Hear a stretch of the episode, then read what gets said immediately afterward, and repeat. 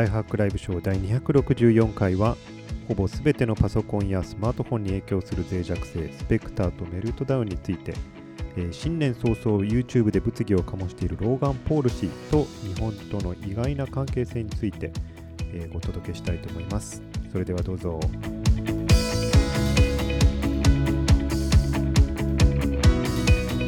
ライフハックライブショー第264回。ライフハッキング JP の堀です、えー元旦明けてもう1週間ですね。もうか。あのね。大晦日にやってたわけですからまあそれでもいいんですけどなんかこんな調子ですぐ1年経っちゃいそうで恐ろしいですね。でもこの1週間だけでもういきなり2018年もう最初からドカンドカンニュースが来ていますのでもう早速ご紹介していきたいと思います。その前にですねちょっと今あのたまたま読んでいる本をご紹介したいんですけれどもあのね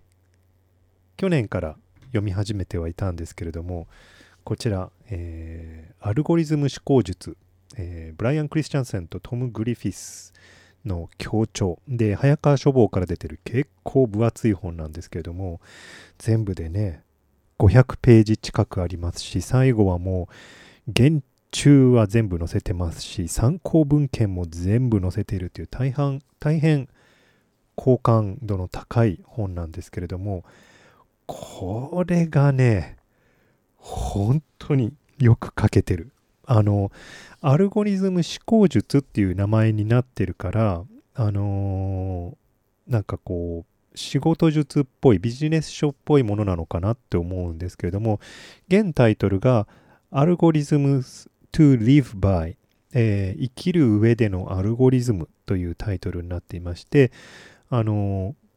コンピューターサイエンスと数学の世界でまあ、もうすでに証明されたり研究され尽くされているアルゴリズムが、まあ、実生活でどう応用できるのかっっていうこのアナロジーをたくさん載せてる本です。でまだ半分ぐらいしか読めてないんですけれどももうすでにですね一章一章が本当に一冊の本なんじゃないかっていうぐらいのあの内容の濃さになってます。例えばですねあの一章ってこれ最適停止っていうあの章になっているんですけども、えー、と最適停止っていうのは要するにあれですよね例えばアルバイトの子を雇いたいと思った時で当然速やかに能力の高い人が欲しいんですけれども、えー面接を開始して、まあ、まず1人目が来ると。で、1人目が来た時に、この人でもいいかなって思うわけですけど、じゃあもう1人見ようと思った時に、この実力に差があるのが分かると。そうした時に、えっ、と、何人目まで見るのがいいのかと。例えば、何人も何人も、えっ、と、面接していて、そして面接に1回呼んだ人はもう二度と読めない、呼べないっていう、あの採用できないっていう、例えば過程が入ってたとすると、あの、もうちょっといい人がいるかもしれないなと思って、こう、じゃあ次の人、今日、今回はごめんなさい、次の人っていうふうにやった場合に、次の人が前の人よりも能力的に低かった場合に、あ、惜しい、前の人採用しとけばよかったっていうこともあり得るわけですね。で、似たようなことって、まあ、不動産探すときもそうですよね。部屋を、部屋を探してるとき、なんかこれ良さそうだけど、まあいいや、次にこう、でもさっきのやつの方が良かった。いや、こっちの方がいいっていうふうに、こう、どこまである条件を設定したときに、どこまで探し続けると最適なのかっていうのが、あのー結構このアルゴリズムから見ると、まあ、全体の標本数がもし分かってるなら37%のところで止めると一番いいっていうような結構意外なことでピタッとこう答えが出てる問題が結構あるんですね。あるいはあのスロットとかですよね。スロットとかでも、えっと、1回勝ったならば、次の別のスロットマシンに行くべきなのか、それとも1回勝った場所でもう1回やるべきなのか、えっと、そういうのもあの一つのアルゴリズムになっていて、この場合には例えば当たったところで2回続ける方が確率は高いですよみたいな、そういうのをあのアルゴリズムの世界から解き明かします。あるいはね、2章とかあの3章か、あの相当の問題、えーたくさんのあのものを順番に直していくっていう、そういう相当のアルゴリズム、これもコンピューターがね、あのとてもあの得意なものなんですけれども、でも、実は相当って、あのあれですね、人間の社会における、あの結構この構造自体をあの知らないうちに相当になっていましたよっていうのがこう書かれていたりして結構これ興奮するんですよ。例えばプロ野球などで、え、っと日本一を決めるっていうふうに言いますけれども本当にそれ日本一なの？みたいな話ですよね。えっと、ウィンブルドンでこう勝ち上がりのトーナメントありますけれどももし本当に実力的に1位と2位の人がトーナメントの初めの方で戦ってしまってお互いね相殺してしまうと2位の人が落ちてしまうと本来だったら実力的に低い人がトーナメントを勝ち上っていって例えば2位を取ってしまったりすると。だったら本当の2位実力的な2位を、えー、決めるためには総当たり以外にどういう方法があるのかといったようなこのえっとアルゴリズムのところからの視点ですよね。そういうのを紹介しています。で、今ちょうど5章ぐらいまで来て、スケジューリングの話になってるんですけど、これはもう完全にあれですよね。あの、小さなタスクと大きなやりにくいタスクをどっちを先にすべきかってね、人によってあの一番やりにくいものから始めろ、あるいは2分で終わるものから始めろっていろいろ人が言うこと違うんですけども、そこに割り込みをね、仮定したら状況が一変するとか、そういったことをアルゴリズムの方から解き明かしてるので、非常に面白いです。ね、後半これからベイズの話に入っていくんですけどもこの辺りから止まらないんじゃないかな。結構難しいですけれどもあの中身は非常に濃いので時間をかけて読むのに、えー、とよかったりします。アルゴリズム思考術問題解決の最強ツールっていう本ですね。はい結構おすすめです。今週のニュース入っていこうかと思いますけれども今週は、えー、アメリカの方はもう凄まじい天候になっていました特に東海岸。いやー、あれですね。えっと、この地球全体で見るならば、北極には巨大な極渦という渦があるんですけど、これ完全に僕のね、あの、専門分野なんですけれども、この極渦という渦が本当は北極を中心にしてね、成層圏の辺りをぐるぐる回ってるんですけども、この極渦がボコーンと北米側の方にですね、今ずれちゃってるんですよね。で、北米側の方にずれて気圧巨大な気圧の谷間みたいなものが北米側の方にずれて生じていると、えー、ジェット気流の蛇行も非常にそちら側に向けて大きくなりますしあの北極の強い寒気がそちら側に向いてますからもうものすごい強いあの熱帯からこの北米にかけての温度のコントラストが出来上がるのでそのせいでできたのがこのこいつにあの東海岸を通り抜けていく爆弾低気圧です。えっ、ー、と、向こうの言葉で言うと、ボムサイクロンっていうやつですね。見事ですね、これね。ぐるーっとカリブ海から北米、ニューヨークに至るまでのものすごい渦巻きができていて、で、北極からのこの強烈な寒気をですね、北からぐわーっと引き出していて、いやー、あの寒すぎてですね本当北米のミシガンからこのニューヨーク、えー、とメイン州の辺りのところでは寒すぎてあの表面の氷とかの関係で窓ガラスが割れ始めるというそういう現象も起こってますなかなかねあの普段寒い地方ではあるんですけどそれにしたって通常以上に寒い時なのでえそういう現象も見えたりなんかしています。でもね、えボムサイクロンでたあのこう潮は高くなるので台風状態ですからあの海岸の辺りではもうこのほとんど氷混じりの海がこう高潮でぐわーっと押し寄せてきて上は吹雪だ下は高潮だでですねまさに地獄というあの本当にそういう状態になっていました。なんでね、この、あの、ボムサイクロンなるものができたのかっていうのは、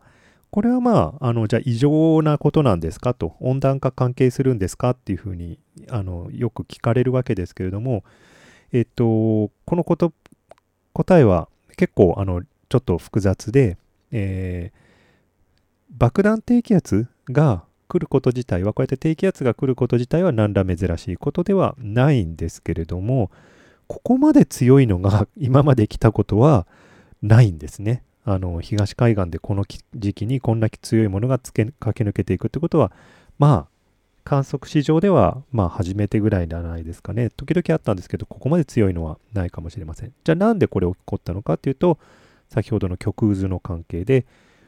この、今画面に出てるね、この暖かい南からの風と北極からの冷たい風がものすごい混じり合ってると。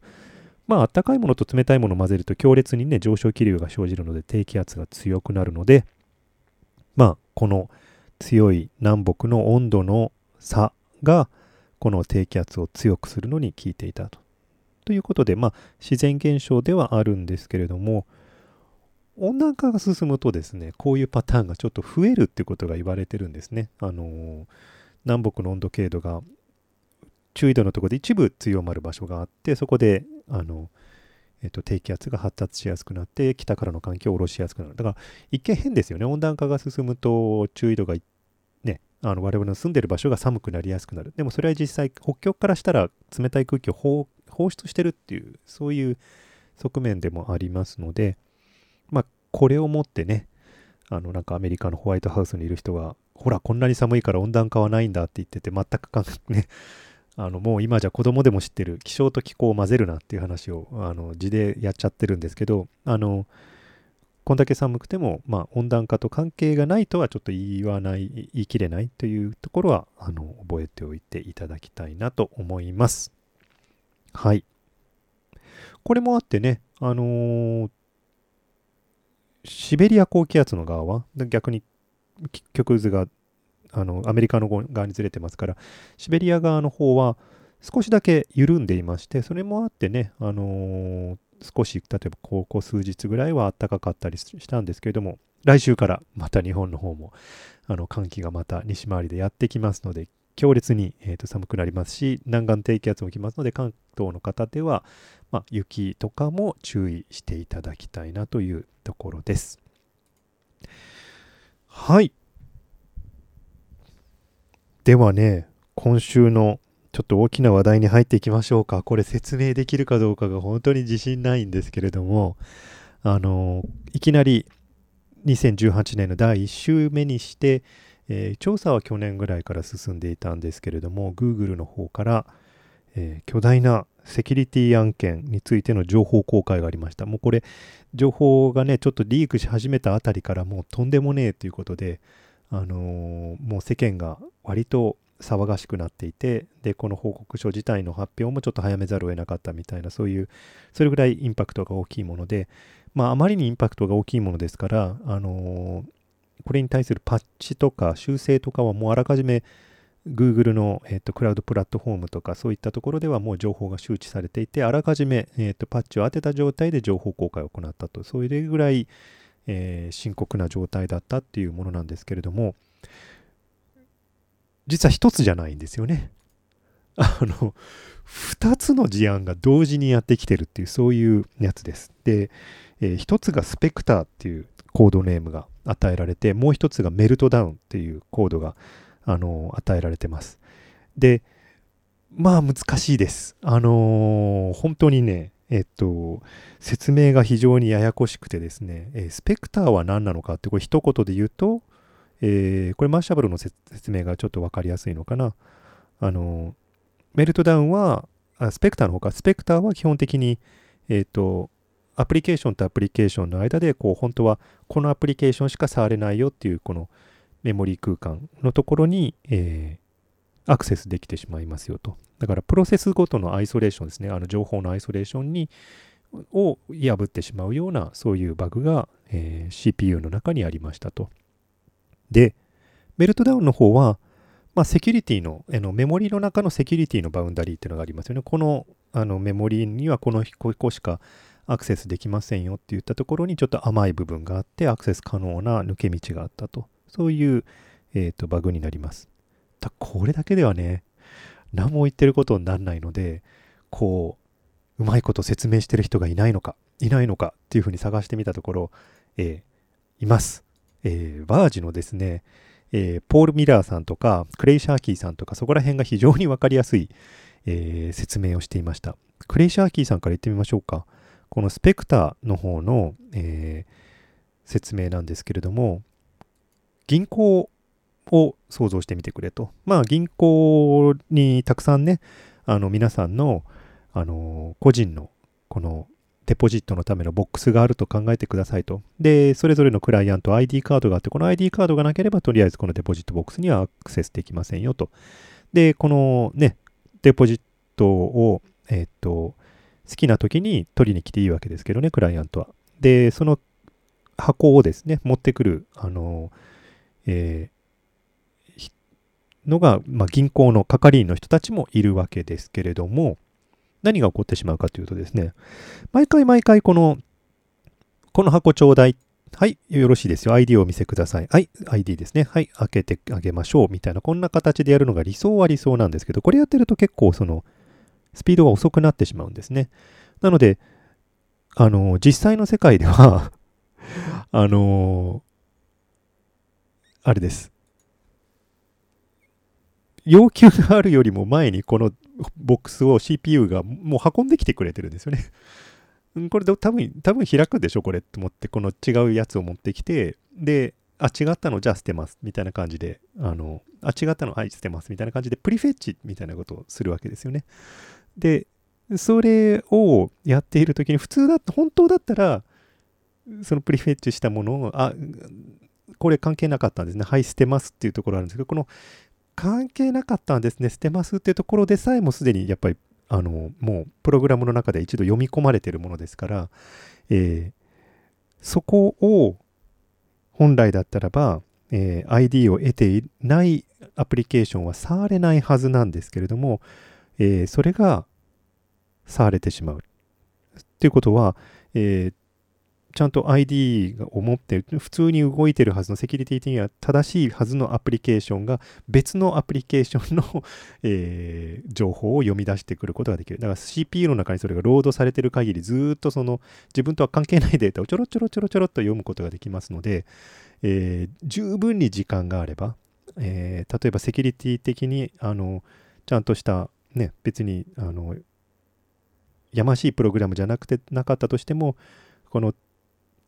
他のアプリケーションが読み込んでいる、えー、情報を少しずつ少しずつ採取することによって、まあ、パスワードがたまたまそこにあったりなんかしたら、それをちょろちょろっと盗むことができる。だから十分時間をかければ、えー、そのシステムの全容が分かってしまうと。悪いことにね、これ、あれですよね。あの、例えば、ISP とかでね、同じマシンをたくさんの人でがシェアしている場合とかには、えー、他の人のパスワードとかそういうのも見えてしまいますから、まあ、あのー、そういう Google クラウドプラットフォームみたいなところはもういち早くパッチを当てたということになります。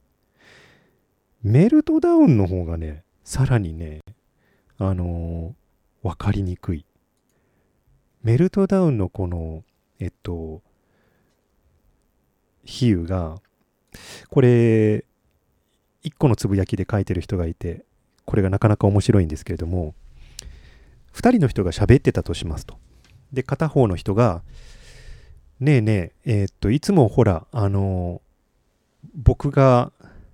あのお互いのこれこれをフィニッシュするこの英語のセンテンスなので You know how we finish each other's ってお互いのあれをあの片付けることってあるじゃんあれを片付けることってあるじゃんっていうふうに、あれっていうふうに言ったときに、もう片方の人が、あの、え、サンドイッチのこと？って言ってしまう。で、一人目の人が、いや、サンドイッチのつもりではなくて、私は文章をね、お互い文章を片付けるという、このセンテンスのつもりで言ったんだけど、今、君、頭の中にサンドイッチってことを今思い浮かべたよね、と。ちなみに、この思い浮かべただけで、そしてそれがたまたまパスワードだったとするならば、この思い浮かべただけで、えー、そのメモリー空間、頭の思い浮かべたメモリー空間を別のプログラムが読み出すことができる。これが、えー、メルトダウンっていうバグですと。こりゃひでえやこりゃひどいや。あのー、実際なんでそういうことが起こってるかというと、えっと、大抵の場合、例えばループとかをやってる場合に、プログラムって一回一回そのループが終わるたんびに、はい、条件が成立しましたかはい、ループやめますかみたいなことをこういちいちやってるんじゃなくて、まあ、とりあえず回しといて、今のループいらなかったあ、じゃあ捨てるわ、みたいな感じで、あの、結構実行速度を速めるための最適化をやってるんですけども、その時に1回分、例えば if 文であれ、ループ文であれ、そのメモリの中にこう本来だったらば読み込まれちゃいけない例外処理に使われるような情報が一回メモリに読み込まれてるんですね。で、あ、いらないの、じゃあ捨てるわって、このあいらないの？捨てるわまでの間のところのメモリが見えてしまうっていう、そういうバグですね、これは。うん。なんかね、あの、多宇宙、ん？複数の宇宙？の解釈で説明してる人もいました。え、ー、と、一つの現実では、あの触っちゃいけないメモリー空間に触って例外処理ではい自分は死んでるんですけどもう一つのプロセスの自分はその死んだ方のプロセスの自分がアクセスできた情報が見えてるという、この多元宇宙論で説明してる人もいまして、わからん。はい。わかりません。どちらにしてもこの両方とも、えっ、と、この両方とも、あの本来触ってはいけないメモリ空間の情報とかが一時的に保存されてる CPU の中にキャッシュされてる時にそれが見えてしまうというバグになっています。深刻だな。で、一時期セ、えーと、セルトですかね、あと CERT のバグとかこういったものを、えーと、公表する組織ですけれども、こちらの方では、えー、特にスペクターに関しては、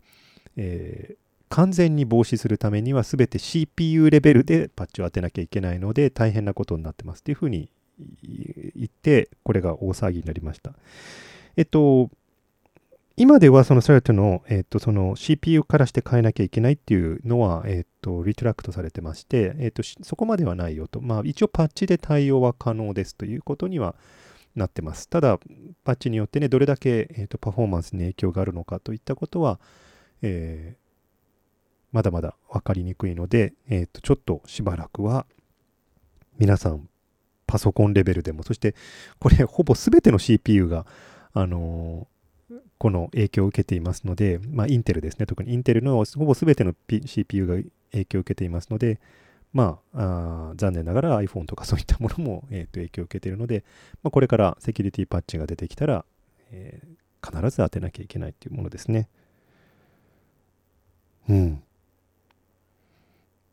来るな こう、このレベルのセキュリティがまだまだ隠れているってところがはい。あのー、実に、まだコンピューターってね、そういうレベルで作られてるんだなっていうのがなんとなく分かって、まあ、うん、よ、良かったりもするんですけどね、そういうところがね。一応、えっ、と、ブラウザレベルでもなんか、あのー、やった方がいいことってのがあったはずなんですけど、ちょっとそこ今情報が出てこないな。うん。またちょっと調べて何かあったらご紹介したいなと思います。まあ、とりあえずは、えー、っと、いく数週間のうちに多分いろんなパッチが出てくるでしょうから、Windows 10に関してはもう即日出たみたいですし、Apple の方も対応を約束しているので、多分出てくることでしょう。はい。ね。さて、Twitter の方に行くか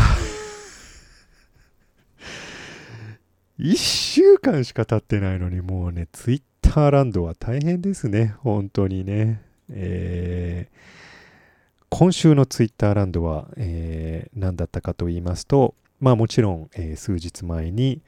えー、北朝鮮のキム・ジョンウン氏が、まあ、あの、我々にはちゃんと私の机の上には核のボタンがあるっていうふうにこう声明を出してですね、それに対してトランプが大統領があの、ふざけるな俺の机の上にはもっとでかいそしてちゃんと機能する核のボタンがあるんだぞと、えー、息巻いてですね。これコメディアンのあのー、あれですね人が笑ってたんですけどトランプさんあんたね分かってないでしょってボタンの大きさを比べたってどうしようもないんだよ。ミサイルの大きさの方を本当は自慢すべきだったんじゃないのかというふうに言ってて、まさにその通りではあるんですけれども、えー、でもね、あの、一応これが、あの、ツイッターの利用規約でいうところの、まあ、あの、加害とか脅迫に値するんじゃないのかということで、また物議を醸しました。要するにね、一つの国相手に核戦争を仕掛けてやるぞに近いような、この、えっと、煽りをするわけですから、まあ、これ、利用規約違反なんじゃないですかというふうに、あの、言ったところ、まあ、あの、ツイッターの方からはまた、いつもと同じように、えー、世界のリーダーとか政治的あるいは軍事的リーダーを、えー、ツイッターの中であのいかにあのなんかこう脅迫的であったりこうねパワーを示すようなことを言ってたとしても言ってたとしてもそれを止めてしまうとかえってこの情報がなくなってしまうのでだから重要なインフォメーションであるから多少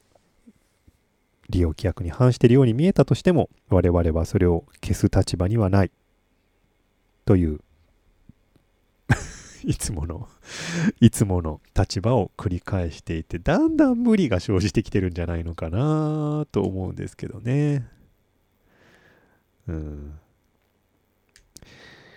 別にツイートを消したところでそのリーダー自身を沈黙させることにはつながらないけれどもそのえー、っと起こっている事象に関する議論とかそれに対する批評を止めることにはなってしまうので我々はツイートを消さない。ねえ。本当かよ。なんかね。えー、もちろんツイッターはトランプ大統領がこれだけ大騒ぎしているからこそツイッターが注目されてユーザー数も多少増えていることをから利益を得ていますので、まあ、ちょっとこの言い訳はあんまりあの通用しないんじゃないのかなと言われてます。今週ちょっともう一つ面白かったツイッターの事件はまたあのトランプ大統領に関わりはするんですけれども今週、えー、ホワイトハウスの中にから、まあ、かなりの人物あのホワイトハウスの中のかなりの人物からあの情報を得てあらゆる手段で情報を得て、えー、トランプ政権の内情をばらしている暴露本、えーと、Fire and Fury っていうあの炎と怒りという本が出てきました。多分日本語にも翻訳されるんじゃないかと思いますけど、まあ、いかにトランプ政権っていうのがもう本当にしっちゃかめっちゃかな状態になってて 本当はね、大統領に当選するつもりなかったのに当選して奥さんなんかこう悲しみの涙を浮かべてて あの、おい、マジかよっていう状態だったのから、こう、いや、俺こそはふさわしいんだみたいな感じにこうなっていくトランプ大統領が描かれていたり、まあ今現在進行形でもう政治的問題になっているような発言が結構この本に書かれているので、まあ本当にすごい話題の、あの、大炎上中の本なんですけれども、あの、とあるツイートがですね この本の中にこんなこと書かれてたぞって言ってネタツイートをしたんですね。その本の中にいかにも書かれてそうな文章をスクリーンショットみたいな形で書いて、そしてツイートしたんですね。でも当然ネタ投稿なんですけど、そのネタ投稿の中身というのが、トランプ大統領はあの就任すると同時に、自分がいつも見ていたゴリラチャンネルがホワイトハウスでは見られないということで非常に憤った。そしてこのゴリラチャンネルを、えー、作るために、あのゴリラの専門番組を作るためにホワイトハウスのスタッフがえー、集結してで頑張らなきゃいけなかったとそして長い時には1日17時間このゴリラのチャンネルを見続けていたがトランプ大統領は、えー、ゴリラが争っているところがないので大変不満だったということでゴリラのあの映像などを集めることで大変あのホワイトハウスのスタッフは宿泊しているという文章だったんですね。真面目に書かれてはいるいるんですけど、そんなこと現実にはありえないだろうっていうぐらいおかしいので、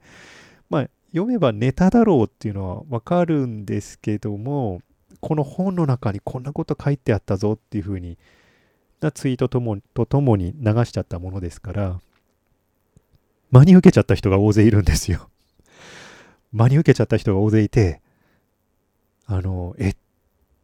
トランプはゴリラチャンネルを見てるのかとゴリこのゴリラチャンネルってのはどこで見られるんだとかケーブル会社に向かってゴリラチャンネルを俺の家にも入れてくれとか本当一時期ゴリラチャンネルがツイートのトレンドにずっといるぐらいなんか大騒ぎになってしまって、えー、あの笑い事で済まなくなってしまったんですけれども でもねあながちあの大統領だもんな。ゴリラチャンネル見てな、見てたとしても、1日17時間は言い過ぎにしても、なんか見ててもおかしくないんじゃないかってこう信じてしまうところもあったりして、えー、もう、ようこそ2018年という状態になっています。こういうの2017年に全部置き去りにしたかったんですけどね。はい。あのー、うん。えー、そんなわけで、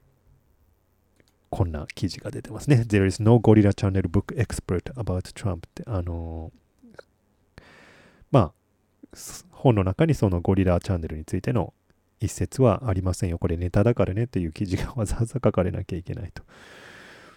でもいくつかのね、あのー、速報系のウェブサイトはもう完全に釣られてしまって、トランプ大統領は、仕事時間中ゴリラチャンネルをずっと見ているみたいな記事がたくさん出てきて、そしてそれが否定されなきゃいけなくてということで、まあ、あの、騒がしい、えー、感じの2018年の幕開けになっています。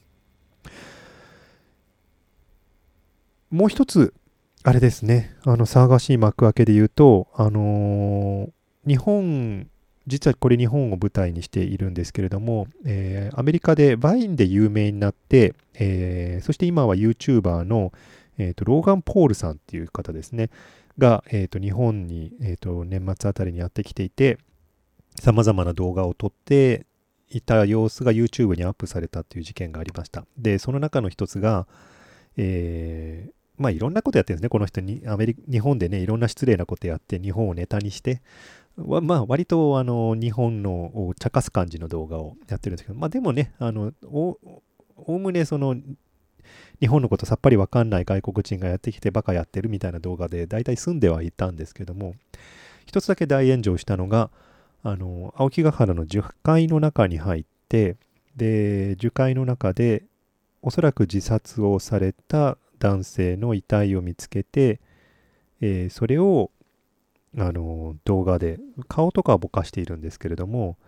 撮って YouTube にアップしちゃったんですね。で彼のリアクションも「おいマジかよ」こう「死んでるよ」って「死体だよねあれ」みたいな。うひゃひゃひゃひゃひゃってこうちょっと笑ったりして「うこれマジかよ」みたいな。こんな感じでちょっとこう笑いも入っていてで駐車場に戻ったあたりでやっぱり笑いをが入ってで、一応言い訳っぽくね、あの、俺はこういうショックなことがあると笑いでこう、それを、そういう事態にあの対応しようとするんだって、俺これ別に悪い気はあのしてるんだけど、あのこの対応、ね、コープするために笑いをやってるんだっていう風な感じで、あの、動画を終えてるんですけれども、まあ、案の定大炎上しまして、えー、まあ、あのまず、アメリカでですね、えっと、わざわざ青木ヶ原の樹海ってに行ってあの死んでいる人をこの YouTube のネタにするってこと自体がこう不謹慎じゃないのかと日本に対してあの失礼じゃないのかというようなこう大炎上の仕方をしてまああの謝罪の末、えー、と一一時期あの YouTube はやめるよとちょっと離れるよみたいなこと声明を発表しなきゃいけないというところまでこのローガンローガン・ポール君は言ったんですけれどもなかなかね、香ばしいのがですね、あのー、この人はこの人で、えーと、YouTube にものすごいたくさんの若い人のファンがいますので、この若い子たちの中には、え、ローガン・ポール、何も悪いことしてないじゃんって。別にそこに行って死んでる人がいたからってローガンのせいじゃないじゃんって。それ別に何の責任があるんだよみたいな感じで擁護し始めると。で、YouTube とかでこれを非難している他の人のチャンネルのところをものすごい勢いで襲いかかって、うっせえこの野郎みたいな、こう このクソ野郎みたいな感じであの書き込んでいくっていう、そういうのも完全にあの用語が、もうあのキッズの用語がですね、あの暴走している状態に、えー、となっていますね。で、日本での受け取られ方がちょっとね、また面白くて、えっと、確かにけしからんことだけど、日本の民放もよくやってたよね、これっていうことで、結構この、あの、そこら辺も冷静なあの見方があったりしましたね。でもね、これね、くしくもですね、このネタ、全くのミラーイメージになっている事件が日本で起こってたわけですよね。それはあの、ちょっと日本の方では逆にローガン・ポールさん以上に、あの、話題になっていた、あの、ダウンタウンの、あれですね、えっと、浜田さん。僕ほとんどこの芸人とか知らないんで、ダウンタウンの浜田としかわかんないんですけれども、が、あの、バラエティ番組で、えー、あれですね、あの、エディ・マーフィーのコスプレということで、顔を黒く塗りたくってバラエティ番組に出ていたというシーンが報じられました。で、これは、まあ、いわゆる、あの、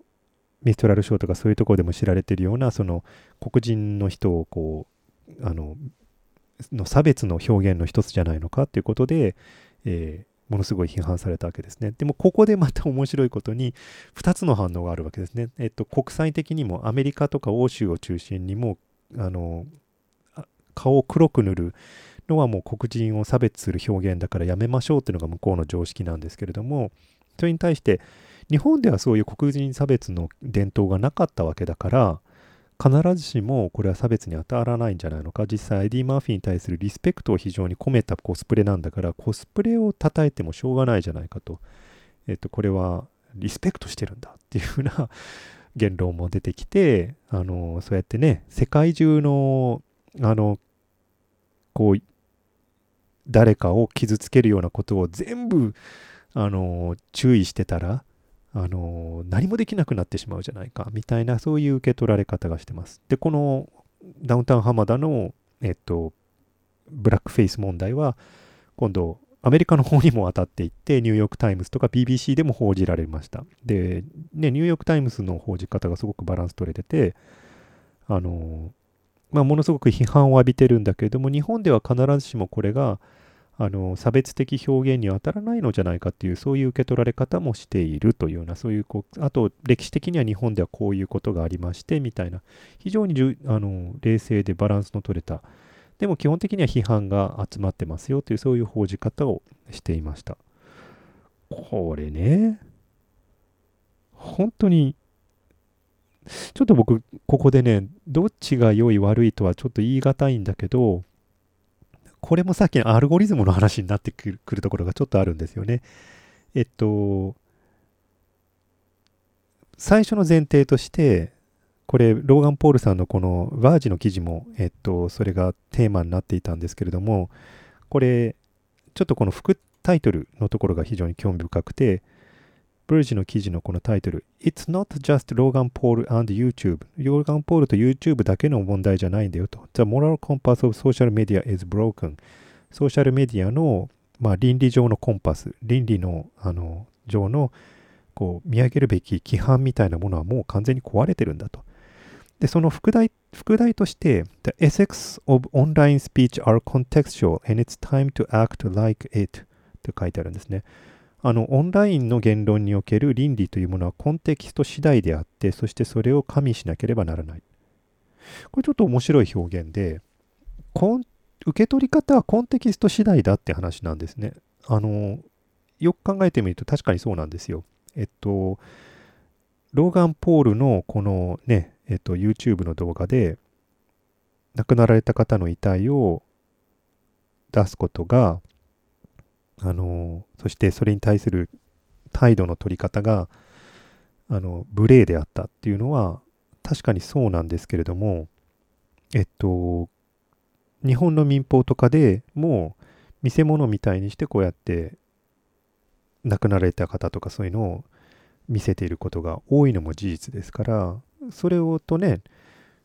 そっちの方を叩かずにローガン・ポール君だけが叩かれるっていうのもインバランスだよねっていうそういう論点は確かにあり得るんですよね。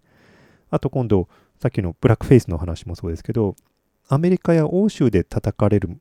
ような規範が日本でも同じぐらいに叩かれなきゃいけないってこともないよねっていうのはこれも論点としてあの成立するんですよね。日本ではもともとそういう流れでの差別の仕方は歴史的にはなかったから同じレベルでの叩き方は変でしょというような言い方はできるかもしれません。ね、それをあんまりやってるとね、クジラだろうが何だろうが、あの、他の文化ではこれはダメだから、うちのここでもダメにしろみたいなことを全部言うこと聞かなきゃいけなくなっちゃうじゃないかと。で、それは確かにそれは、あの、言い方としてはきっとありますねと。ただね、メディアですからね、これやってることは。メディアだから、ある程度、見ている側の人たちはものすごく広い範囲の人が見ているはずなので、えっと、プラットフォームでありメディアであるからには、その責任は一般の人間に比べたら高いところになきゃいけないってことですよね。つまり、そこら辺の人たちが顔を黒く塗ってリスペクトしてるんだって言ってるのとテレビの中でやるのとは意味が違って当然なわけですねだからテレビ局がそれをやることによって欧米とかではもうすでに基本的にこうダメってなっているものをあえてそこで日本のテレビ局がやるっていうことは欧米のテレビ局からもうそういうのは世界的にやめようやっていうふうに言われてもあのそういうふうなねあのツッコミを受けてもあの仕方がないんじゃないかなというふうにも思います。面白いことにこれオランダのあたりかな確か。えっと実はサンタの中にえっと黒い顔をしたブラックサンタかななんかそういう違うかサンタの住人住人かサンタの付き人に黒人のキャラクターがいるっていうそういう文化があるんですね。確かオランダだったと思うんですけれども、これ伝統として、えっと、クリスマスの伝統として、えっと、サンタがもし出てくるとその後ろに顔を黒く塗った、えっと、付き人の人たちがエルフの付き人なんですけど、これがついて子供に、あの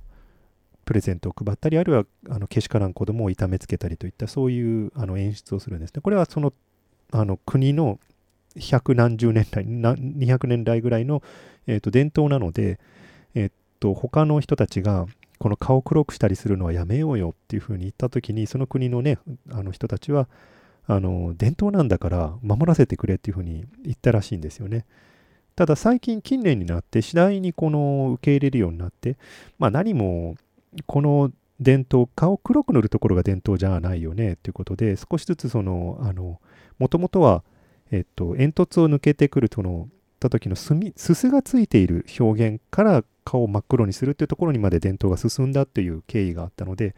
じゃあ一番最初の伝統まで戻ってすすで顔がちょっと黒くなってる程度の軽く汚れてる程度の、あのー、コスプレで済ませたらどうだっていう風にしたら国全体がそれで、ああ、いいじゃん、それでっていうふうに、だんだんだんだんそっちの方に向かってるらしいんですね。数年前までは真っ黒にした人が大勢いたのが、今年、去年とか今年ぐらいになってくると、ほんのちょっと、あの、本当にすすで汚れてるっていう表現だって分かる程度の浅いあのコスプレで済ませる。そうすることによって、この黒人のブラックフェイスを表現してるんじゃないかっていうこのバッシングを避けるとともにあの伝統も守るっていうことも両方やっているっていうそういう取り組みがあったみたいなのでなんかやり方あるんじゃないかなっていう気がしますけどねあの黒黒く塗らなくてもエディ・マフィーをリスペクトできる方法がねだからグローバルなスタンダードに合わせつつでもローカルなこの日本のねあのお笑い芸人のあのネタのやり方は踏襲しつつみたいなね。もう今時アメリカの人は絶対見ないだろうとか外国の、ね、人は絶対見ないだろうなんていうそういう想定は成り立たないのが今の世の中ですからなんかちょっとこの2つの問題どう同じ週に出たのはすごいなっていうふうにちょっと思いました。はい。それぐらいは重い話だけど考えさせる話題なのであのあれですね。なかなかあのちょっと覚えておきたいなと思ったんですけど最後にね、あの、今週ちょっと面白い記事が一つありましてそれを最後にご紹介したいなと思います、えー、私がいつも追いかけているですねもともといろんな会社にいらっしゃった方なんですけれども今は Google にいる、えー、ルイス・グレイさんっていう方お会いしたことはないんですけどなんか時々ねネット上でチャットなんかもこの人とはしたことがあってちょっと親しみを持ってあの付き合ってる方なんですけれども、えー、今は Google で、昔ね、フレンドフィードとかそういうところにも関わっていた方なんですけど、まあ、10年来のブロガーでもありまして、で、ここ最近ね、えっと、もうこのブログが始まって以来のコンテンツの流れ方と、最近のコンテンツの流れ方って随分変わったねっていう、そういうブログ記事を書いています。A decade of silos has throttled open content distribution あ、throttled open content distribution というこういう記事です。えっと、オープンなコンテンツの流通を、あの、最近の分散化されたサイロが、あの、制限していると。あの、まあ、妨害していると。そういった感じの言い方になってます。まあ、何が言いたいかというとですね、昔は、あの、ブログだけ書いてればよかったじゃないかと。例えば、えっと、まあ、なんでブログを書くのかって、そしてどうやどういうふうにしてそれを広めたいのかって思ったときに4つのことを考えなきゃいけないと。まずコンテンツをどこに書くのと。えっ、と、どこのにコンテンツを書いてどこにアップロードするのかっていう問題があって、で、それが、えっ、と、どのようにしてそのコンテンツがディストリビュートされるのか、どうやって広がるのかっていう話と、えっ、と、そのディストリビューションとちょっと絡んではいるんですけれども、全然その私のフォロワーでもなかったりする人間がどうやってそのコンテンツを発見するのかっていうそのディスカバリーの部分と、それとコンサンプション、えーと、どこでそれを読むのか、スマホの画面で見るのか、それともパソコンで見るのか、こういう4つの側面があるよねと。えーと、作る、えー、広める、そして発見する、そして読むっていうこの4つの、えーと、側面があると考えたとき、昔はすごく簡単だったわけですね。ブログを書く。そうすると RSS が発行されて、RSS の状態でいろんなところに、こう、どんどんと、えー、と、ディストリビュートされていきますよと。それを RSS を使ってる人すごく多かったので、それ以外の情報のまとめ方あまりなかったので、感度の高い人がそれを読んで発見して、そして、えー、とパソコンの上で読む。で、時には、あのブログをアグリゲーションするようなテクノラティとか、あのディグとか、えー、そういったところに投稿されて、まあ今、日本でいうところのハテブですよね。ハテブみたいなところに投稿されて、さらに広まるというのは拡散の傾向があったのですごくあのブログを書いたらブログだけでよかった。RSS だけでよかったっていうようなところがあったよねと。それに対して最近はどうなんだろうと。えっと今自分が実践している方法だとなんかこんな感じになっちゃったよと。RSS 誰も読んでくんないと。まあそうですよね Google リーダーなくなって以来えっとずっとそれがあのー穴が開いた状態のまんまのような気がすると。で、もう一つあるのが、あの、先ほど言ってた、どこに書くのっていう問題と、ディストリビューションが、ほっとぼやけてしまったんですね。えっと、ブログに書いても、ブログに人が直接読みに来てくれるわけじゃないので、そもそも拡散するメディアに書かなきゃいけない。例えば、えー、ブログを書いた後で、Twitter、Facebook、LinkedIn に全部もう一回あのそのブログの記事について広報しなきゃいけない。だから同じこと4回書かなきゃいけないとか、えっと、あるいは同じものをクロスポストする。ブログ書いたらその同じ内容をミディアムに書いたりなんかしてクロスポストすることによってそれぞれみんな見ている場所が違うので、えー、みんなね集中力をパッとこちらに見せてくれる時間は多分5秒ぐらいしかないのでその集中力のウィンドウの中に見てくれる人を最大化するためにはいろんなところにポストしなきゃいけないと。RSS だけではもうダメだと。で、かつ、みんなが見ている場所っていうのがそもそも分散化してしまったので、えー、ミディアムに書かなきゃいけないし、ブログだけじゃダメだし、ツイッターも書かなきゃいけないし、日本でいうところ、いうとこれがあれですよね。えー、ハテナブログ最近盛り上がってるよねとか、ノートも良さそうだよねっていうような感じで、えー、広がっていくわけですね。これめんどくさいなって2018年のブログの現実としてどこで何を書いてどのように発見してもらうのかってことがもうすごく不透明になってしまったっていうそういうことを、えー、と書いているブログでものすごく あのものすごく身につまされる話でした。ね。なので今ルイス・グレイさんはこんな感じになってるそうです、えー本人が Blogger に書くと。 Blogger に書くと RSS が発行されて Feedly の方に行くけど、そちらはもう完全にそれだけで終わってるんですね。で、ブログの内容をミディアムにクロスポストしたり、Twitter、Facebook、LinkedIn、そして Google プラスのところに全部同じことをもう一回投稿の形、あるいはクロスポストって形で、えー、っと、書かなきゃいけない。だから行き先が分散している。そうするとコメントの場所も分散している。議論も分散している。そして、まあ、得られるリターンですよね。読んでくれる人とか、そういったものの形でリターンも分散化していると。そうするとね、ここから先は僕のあの解釈になってくるんですけれども、皆さん何が欲しいかによって、だんだん行き先が変わってきてしまうんですね。例えば、手っ取り早く、えー、注目を浴びたいってことになると、えー、PV が欲しいといったことになると、あのー、まあ、手っ取り早く一番注目されるブログプラットフォームかメディアに行く。つまり、例えば、ハテナブログが今一番盛り上がってるからハテナブログに行くかっていう発想になったり今一番 YouTube が注目されてるから YouTube に行くか。YouTube の中で一番目立つためにはじゃあサイゼリアで食い放題しろと いったような形で今週ねあの記事上がってましたけどあのおかしなことをしてロガン・ポールさんみたいなことをやって注目を浴びつめることで注目を PV に変えて PV がお金に変わるっていうような最終目標に変換していくと。そういう形になっていくかあるいは、えー、と、例えば、よし、じゃあ、ノートで有料マガジンを作って、そこで換金するよってことになったら、自分はノートに行って、えー、と、途中までしか読めない記事をたくさん書いて、その続きは100円で読みましょうみたいなものを増やしていく。これも、また最終的な目標が、あの、直接、読者に対する直接課金だとするならば、プラットフォームとしてノートを選んでいくっていう方向になったり、これ最終的に詰まるところ、